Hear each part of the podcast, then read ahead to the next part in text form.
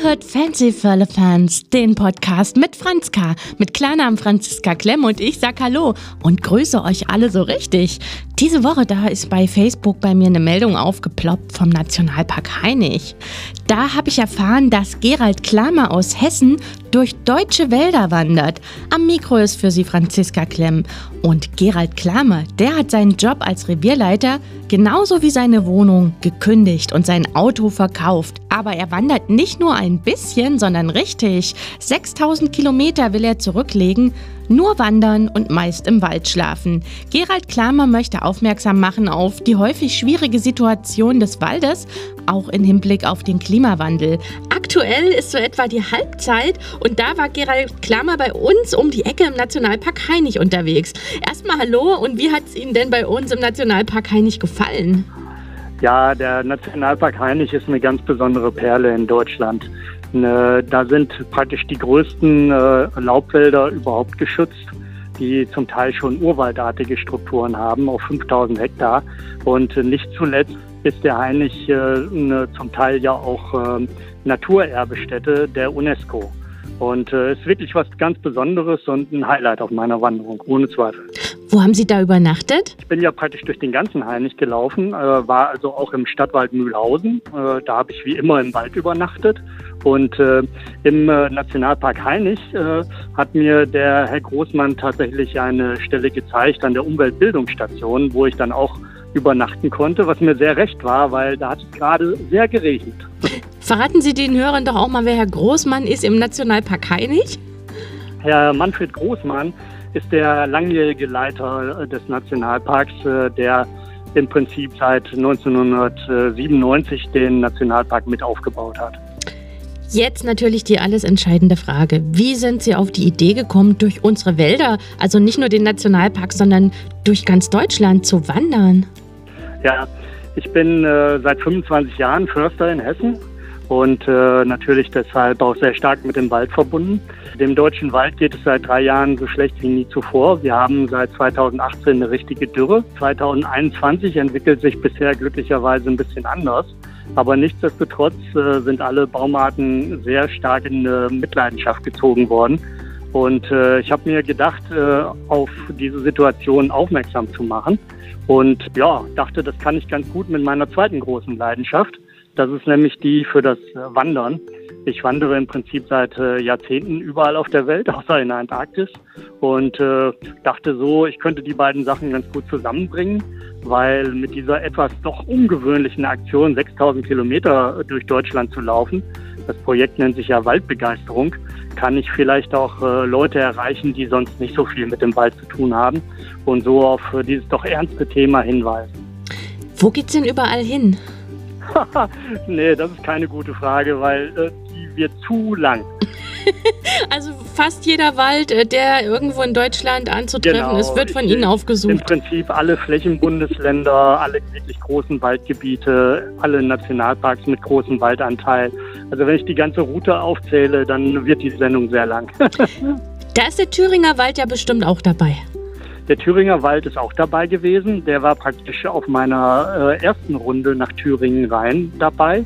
Da bin ich äh, im Prinzip auf dem äh, Rennsteig von der Nähe von Blankenburg, also wo noch der Frankenwald in den Thüringer Wald übergeht, bis nach Schmiedefeld gelaufen und durchs Fässertal dann praktisch raus und dann halt wieder nach Franken rüber. Genau. Also vom Thüringer Wald habe ich auch ein bisschen was gesehen, genau. Bei uns in Hörschel beginnt ja der Rennsteig und geht dann in die andere Richtung über Rula und so weiter. Und da sind ja schon manche Ecken, wenn da mancher Wanderer vorbeiläuft, wenn man da einfach die Fichten sieht, die da abgestorben sind oder was da eigentlich schon alles vertrocknet ist, das ist ja ein böser Anblick. Das sieht man ja richtig schon, ne? Ja, das sieht man auch als Laie oft mit dem bloßen Auge. Ne, das ist halt, äh, der Zustand des Waldes ist regional sehr unterschiedlich in Deutschland. Es gibt richtige Katastrophenregionen wie Teile Nordrhein-Westfalens, wo halt ganze Berge abgestorben sind. Aber solche Bilder gibt es entsetzlicherweise auch im Thüringer Wald. Und was mir hier äh, gerade um Eisenach, ich bin tatsächlich auch durch Hörschel gekommen, und äh, auch in Teilen des Hainich äh, große Sorgen macht, ist halt stellenweise auch der Zustand der Buchen. Wobei man sagen muss, dass die nicht flächenweise abstirbt, wie das bei der Fichte durch die Borkenkäfer der Fall ist, sondern in der Regel nur einzelne Bäume und vor allen Dingen auch auf besonders ohnehin schon trockenen Standorten. Und, das muss man auch ganz klar sagen, da wo die Bestände zu stark aufgelichtet worden sind, wo praktisch nur noch einzelne Bäume über mehr aus äh, jungen äh, Buchen stehen. Und die sind dann halt ganz besonders der Sonne und der Hitze ausgesetzt. Und die Buche ist halt eine Baumart, die viel Schatten braucht und äh, überhaupt nicht gerne im äh, vollen Licht steht, in der vollen Sonne, in der vollen Hitze. Und das merkt man dann halt auch deutlich. Das kennen wir in Eisenach zum Beispiel auch. Rund um die Wartburgen wurden vor einiger Zeit auch mal so richtig uralte Buchen gefällt, weil einfach auch die Gefahr, dass da Äste abstürzen und dass da was passiert, so groß war. Und dann wird die Bevölkerung dann komischerweise auch immer aufmerksam und sagt, was? Die alten Bäume werden umgefällt. Und man macht sich erstmal wieder so richtig bewusst, was da eigentlich los ist. Geht Ihnen das auch so? Ja, klar immer wieder, gerade wenn ich äh, solche Bilder sehe, dann äh, bin ich richtig äh, geschockt und entsetzt. Äh, das ist ganz klar. Äh, wobei, wie gesagt, bei der Buche sind es halt oft auch tatsächlich Bewirtschaftungsfehler aus der Vergangenheit, dass die alten Buchen einfach äh, zu licht und locker stehen. Ne? Das kann man natürlich nicht mehr rückgängig machen, aber ja, das rächt sich halt jetzt, indem die besonders anfällig sind. Deswegen muss jetzt eigentlich auch die Devise sein, gerade die alten Buchenbestände möglichst dicht zu halten und äh, nicht noch durch äh, starke Holzeinschläge äh, aufzulichten und noch empfindlicher zu machen. Also das ist jetzt ganz, ganz wichtig.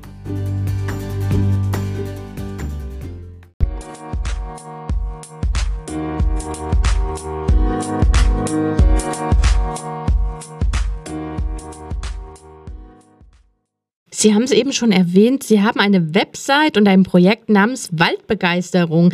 Was begeistert Sie persönlich am Wald? ja, ne, das kann ich gar nicht so im Einzelnen beschreiben. Es ist einfach so, dass ich, wenn ich im Wald bin, mich besonders wohlfühle. Ne, das kommt wahrscheinlich aus meiner Kindheit. Ich bin äh, in einem Dorf direkt am Wald aufgewachsen. Der Wald war mein erster Spielplatz. Und ja, ich muss sagen, gerade so äh, die Momente abends, wenn ich bei schönem Wetter nur auf meiner Matte mit dem äh, Himmel als Zelt über mir im Wald liege und in die Baumkronen gucke, äh, das sind ganz besondere Momente. Da fühle ich mich richtig verbunden mit dem Wald und rundum wohl. Sie sind ja schon länger auf Wanderungen, wandern auch noch eine Weile. Wie lang wollen Sie das denn durchziehen mit den 6000 Kilometern? Ja, ich bin am 26. Februar in äh, Marburg aufgebrochen und äh, laufe praktisch eine große Runde durch Deutschland, zum großen Teil entlang der Außengrenzen, aber auch mit etlichen Abstechern landeinwärts. Und äh, ich will bis Mitte November wieder in Marburg sein. Und äh, bis jetzt äh, sieht das auch ganz gut aus. Also ich bin sowohl was Kilometer als auch Zeit angeht, ganz gut in meinem Plan. Wie sieht denn so ein typischer Wandertag aktuell aus? Also Fragen schießen mir in den Kopf. Wo schlafen? Wo essen Sie? Wo lädt man vielleicht das Handy auf? Man will ja auch Fotos machen oder vielleicht mal zwischendurch ein Telefoninterview. Richtig. Also ein typischer Tag äh, sieht bei mir so aus, dass mich äh, die Vögel wecken. Noch singen sie ja, das ist ja bald vorbei. Dann äh, geht, geht halt die Brutzeit zu Ende. Aber noch wecken mich die Vögel auf und äh, ja, schon vor Sonnenaufgang frühstücke ich dann in meinem Lager. Müsli und äh, Babypulver im Wesentlichen, Schokocreme, Nudossi gerne auch mal dabei.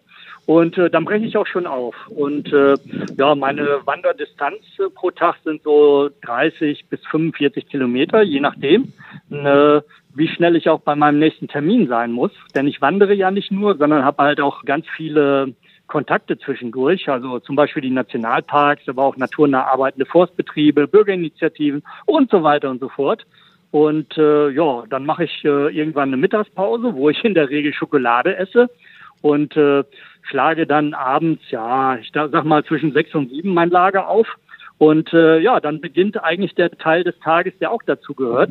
Ich äh, schreibe halt jeden Tag im Internet auf meinem Blog Waldbegeisterung über das, was ich so gesehen habe, auch mit ganz vielen Bildern. Und äh, Sie sagen es, ich muss meine elektrischen Geräte, also ich habe nicht nur das Handy dabei, sondern auch Kamera und Laptop, natürlich regelmäßig aufladen, obwohl ich auch eine große Powerbank dabei habe. Das heißt so, ja, alle sieben bis zehn Tage muss ich irgendwo eine Steckdose. Das geschieht manchmal bei Einladungen. Also ich werde doch auch immer mal wieder unterwegs eingeladen. Ansonsten gehe ich dann auch schon mal in eine Unterkunft, in eine Pension oder so irgendwo und äh, kann dann auch mal duschen, was auch dann mal willkommen ist. Wie schläft sich's im Wald? Ja, super. Äh, Im Prinzip super. Also ich muss sagen, ich schlafe nirgendwo besser als im Wald. Und äh, ja, wenn man meine dünne Isomatte sieht, könnte man das kaum glauben. Aber der Waldboden ist eigentlich meistens sehr weich und auch relativ warm. Äh, daher geht das ganz gut. Zurzeit ärgern mich die Mücken noch ganz schön. Aber auch das lässt, äh, wenn es dunkel ist, dann eigentlich immer nach. Und äh, ja, ich schlafe wirklich gut und bin dann ausgeruht am nächsten Morgen. Und wenn es mal regnet? Ich habe äh, kein Zelt dabei. Zelten im deutschen Wald ist ja verboten äh, nach den Waldgesetzen der Länder. Aber ich habe äh, ein leichtes Tarp, also so eine Plane als Regenschutz dabei. Die spanne ich dann auf und bin damit eigentlich auch relativ gut geschützt. Habe also auch schon Gewitter damit überstanden. Äh, Wenn es ganz schlecht ist, suche ich mir auch gerne mal eine Schutzhütte, die dann ja doch ein bisschen mehr Schutz bietet. Ne, ja, aber am liebsten, wie gesagt, so wie heute Nacht unter freiem Himmel. Gab es auch mal brenzliche Situationen oder vielleicht sogar, ich denke immer gleich an die Wildschweine, Tierkontakte?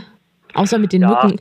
ich habe natürlich, ich habe natürlich schon viele Tiere gesehen, äh, auch sehr schöne Begegnungen, wie mit einer Wildkatze auf einer Wiese oder einem Steinmarder, der mich in meinem Lager besucht hat und äh, nur ein paar Meter von mir entfernt in einer niedrigen Fichte saß und da regelrecht geschimpft hat. Ich glaube, der wollte mich loswerden. Ja, Wildschweine sieht man natürlich auch. Äh, Im Lager nachts höre ich sie dann in der Regel nur und sehe sie nicht. Aber die haben Angst vor Menschen und sobald die mich riechen, sind die weg. Und äh, brenzliche Situationen, also tatsächlich ein bisschen unbehaglich, habe ich mich beim starken Gewitter gefühlt. Und äh, ja, erst hatte ich noch gehofft, dass der Kelch an mir vorbeigeht. Das war übrigens auch in Thüringen, in den Ausläufern des Thüringer Walds. Ich dachte, ja, das Gewitter tobt äh, am Kamm vom Thüringer Wald, aber dann kam es halt doch zu mir und ja, das war schon krass. Das sind auch tatsächlich relativ gefährliche Situationen im Wald, denn da können halt Bäume umkippen, Äste runterstürzen und so weiter und so fort. Ich habe ja auch schon einige Mal im Wald übernachtet, auch mit so einem Tab. Und ich muss sagen, ich habe da fast immer kein Auge zugekriegt wegen den ganzen Eindrücken. Man hatte so das Gefühl, die Geräusche sind im Wald nachts noch doppelt so laut und doppelt so eindrucksvoll. Macht Ihnen das nichts aus? Können Sie dann wirklich richtig friedlich schlafen und sind ausgeruht am nächsten Tag? Ja, ja, das kann ich. Das ist natürlich auch ein bisschen Gewohnheitssache. Also äh, ich glaube, ich bin jetzt 130 Nächte schon fast überwiegend im Wald und auch vorher habe ich natürlich schon oft draußen geschlafen. Äh, von daher glaube ich, dass da schon äh, die Gewöhnung auch eine große Rolle spielt.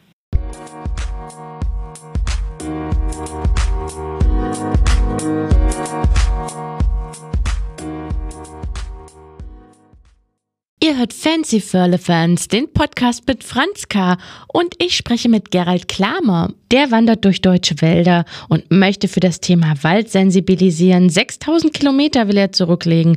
Und kürzlich war er bei uns um die Ecke im Nationalpark Heinig unterwegs. Sie möchten ja die Leute für die Situation des Waldes sensibilisieren auch im Hinblick auf den Klimawandel, da gibt es ja jetzt schon deutlichste, sag ich mal, Ausläufer bei uns, sei es die vertrockneten Bäume, die Trockenheit, der Borkenkäfer oder jetzt, wenn man einfach mal auch nach in die Orte schaut, äh, wo jetzt Überschwemmungen wüten. Wie wollen Sie das schaffen? Ich denke, Öffentlichkeit ist ganz wichtig. Ne, deswegen versuche ich halt in äh, meinen Kanälen, also Blog, Facebook und Instagram, darüber zu berichten.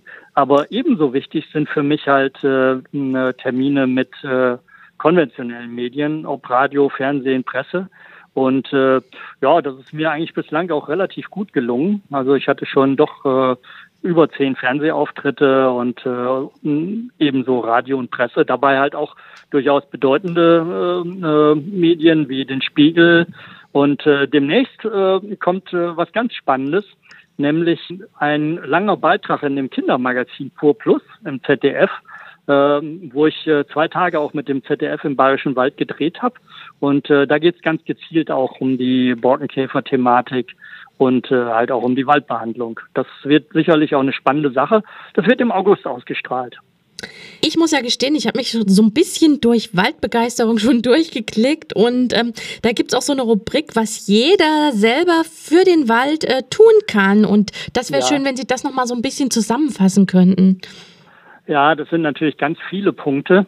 Ähm, ich würde mal sagen, das Wichtigste, was man als Bürger zurzeit machen kann, wir haben ja demnächst Bundestagswahl, ist wählen. Und äh, dabei sollte man sich halt auch schon gut die einzelnen Parteiprogramme angucken. Denn ich denke, äh, der Klimawandel, die Umweltzerstörung ist schon das dringendste Problem, was wir so haben. Und äh, die nächsten Jahre werden da entscheidend sein, was die Politik auch macht. Von daher, das Wichtigste, was man machen kann, ist halt richtig zu wählen. Ich gebe hier jetzt keine konkrete Parteiempfehlung, natürlich nicht, aber es ist wichtig. In der Demokratie ist Wählen einfach das Wichtigste. Darüber hinaus kann man natürlich auch äh, sich vor Ort engagieren, in Waldgruppen, in Bürgerinitiativen. Man kann auch an äh, Baumpflanzaktionen teilnehmen, sollte da aber relativ genau gucken. Oft sind das äh, auch Aktionen, die mehr Aktionismus sind als alles andere. Aber wenn man sich da ins örtliche Forstamt wendet und entsprechend informiert, sollte das eigentlich auch schon ganz gut klappen. Und ja, das Wichtigste ist eigentlich für uns alle, äh, dass wir uns sagen, dass unser Lebensstil etwas anders werden muss. Ich sage mal, weniger ist das neue mehr. Es wird niemand äh, oder die wenigsten werden dahin kommen, ihren Besitz zu verkaufen und zu verschenken, ihre Wohnung aufzugeben, das Auto aufzugeben, so wie ich. Aber ein bisschen weniger von allem und nicht immer mehr, wie das jetzt ja leider immer noch der Trend ist, ist, glaube ich, ganz wichtig. Sie wünschen sich ja auch selbst Unterstützung für Ihre Aktion, Ihr Projekt. Welche denn? Ja, es gibt verschiedene Arten, mich persönlich auch zu unterstützen. Also über Einladungen, wenn es irgendwie passt, äh, freue ich mich eigentlich schon immer. Es muss natürlich passen von meiner Strecke und von der Zeit her. Das ist nicht immer der Fall. Eine, äh, einige Leute konnten auch schon mit mir mitlaufen und sich da mit mir austauschen. Das finde ich eigentlich auch immer ganz schön. Und äh, ja, man kann mich auch direkt finanziell unterstützen. Also auf äh, meiner äh, auf meinem Blog ist da halt auch eine Rubrik äh, unter Unterstützungsmöglichkeiten. Aber ich sag mal, das äh, kommt für mich äh, relativ weit hinten. Also wichtiger ist eigentlich, äh, dass man sich direkt für den Wald einsetzt.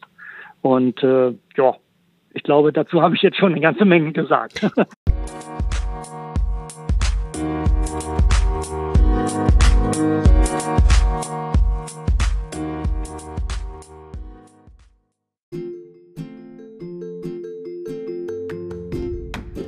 Dann ist natürlich wichtig, dass man auch weiß, wo man ihnen folgen kann. Waldbegeisterung.de kann ich empfehlen, äh, die Website, da steht alles Wissenswerte und alle Infos. Ähm, wo sind Sie noch aktiv? Über welche Medien? Ja, auf Instagram. Da war Waldbegeisterung leider schon vergeben.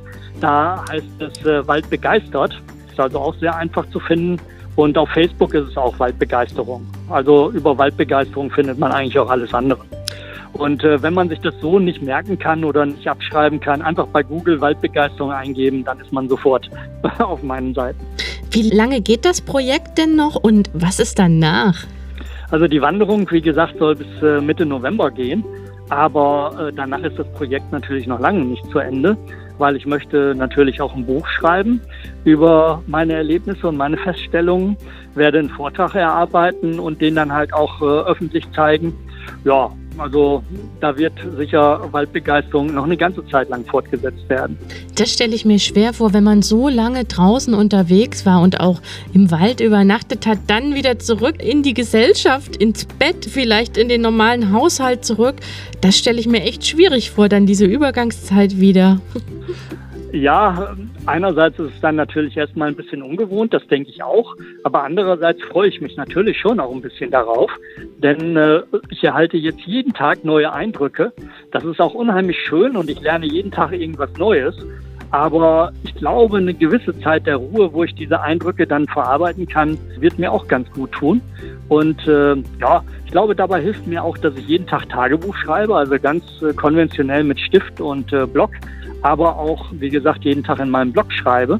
Ich denke, das ist auch ganz gut für das Verarbeiten der Eindrücke und auch daran, dass ich mich dann noch besser erinnern kann. Aber gut, klar, wenn ich dann wieder richtig zur Ruhe komme und dann anfange, das Buch zu schreiben und so, ist das natürlich nochmal eine andere Ruhephase als jetzt mittendrin. Ganz, ganz lieben Dank, Gerald Klamer. Er wandert gerade durch unsere Wälder und möchte auf die Situation der Wälder aufmerksam machen. Was möchten Sie den Hörern jetzt noch mit auf den Weg geben, vielleicht eine Botschaft? Ja, man darf die Hoffnung nie aufgeben. Ich habe das ja gesagt, unser Wald ist schon schwer betroffen von den Schäden. Das sieht man auch da und dort. Nicht nur da und dort, sondern an vielen Orten. Aber unser Wald ist immer noch unheimlich schön. Es gibt sehr viel zu entdecken. Und äh, ich möchte eigentlich auch mit der Begeisterung für den Wald die Menschen anstecken. Und äh, es wäre das Allerverkehrteste, den Kopf in den Sand zu stecken und äh, sich zu sagen, man kann da sowieso nichts mehr machen. Klimawandel ist so schlimm und wir werden da sowieso überrollt. Nein, auch wenn morgen die Welt untergeht, frei nach Martin Luther, pflanzt man heute noch das Apfelbäumchen. Das war ein super schönes Schlusswort. Waldbegeisterung heißt das Projekt von Gerald Klamer. Er wandert durch deutsche Wälder, war vor kurzem hier in der Gegend um Eisenach in Thüringen im Nationalpark Hainich unterwegs und ist unterwegs noch eine ganze Weile. Und wer mag, schaut auch mal auf die Website waldbegeisterung.de oder bei Facebook und Instagram waldbegeistert eingeben. Vielen Dank für Ihre Eindrücke. Ja, schönen Dank. Das war wieder eine Folge Fancy Förle Fans, der Podcast mit Franz K. Mit Klarnamen heiße ich Franziska Klemm. Ich will mit spannenden Menschen sprechen, die begeistern. Für den Wald ist Gerald Klamer begeistert. Seine Website heißt Waldbegeisterung oder bei Insta findet ihr ihn zum Beispiel unter Waldbegeistert. Wenn ihr Anregungen habt oder Feedback, schickt mir das gerne. Schickt mir auch Sprachnachrichten, vielleicht binde ich sie dann in meinen nächsten Podcast mit ein. Mich würde eure Meinung rund um das Thema heute interessieren. Habt eine gute Zeit und wir hören uns.